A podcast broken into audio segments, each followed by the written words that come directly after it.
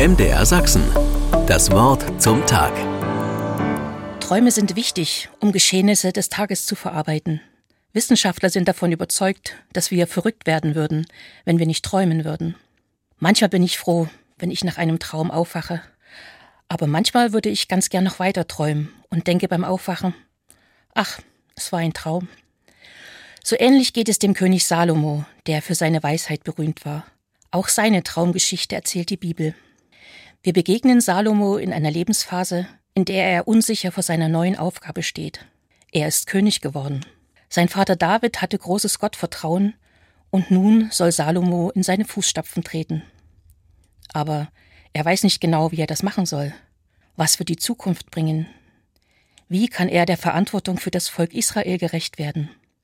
An diesem Punkt steht Salomo mit einer großen Tradition im Rücken und einer ungewissen Zukunft vor sich. Was er jetzt braucht, ist eine klare Weisung, am besten direkt von Gott. Und so macht er es wie seine Vorfahren und geht auf Gott zu.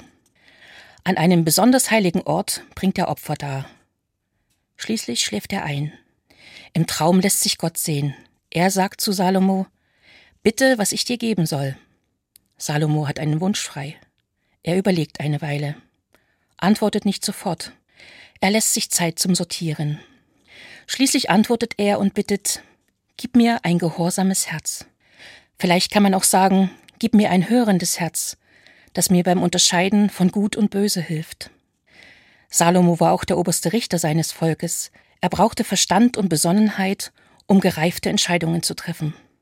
Salomo bittet nicht um die Früchte, sondern um die Saat. Er wünscht sich ein hörendes Herz, mit dem er spüren kann, was geboten ist. Dann kommt der Moment, als Salomo erwacht und erkennt, es war ein Traum.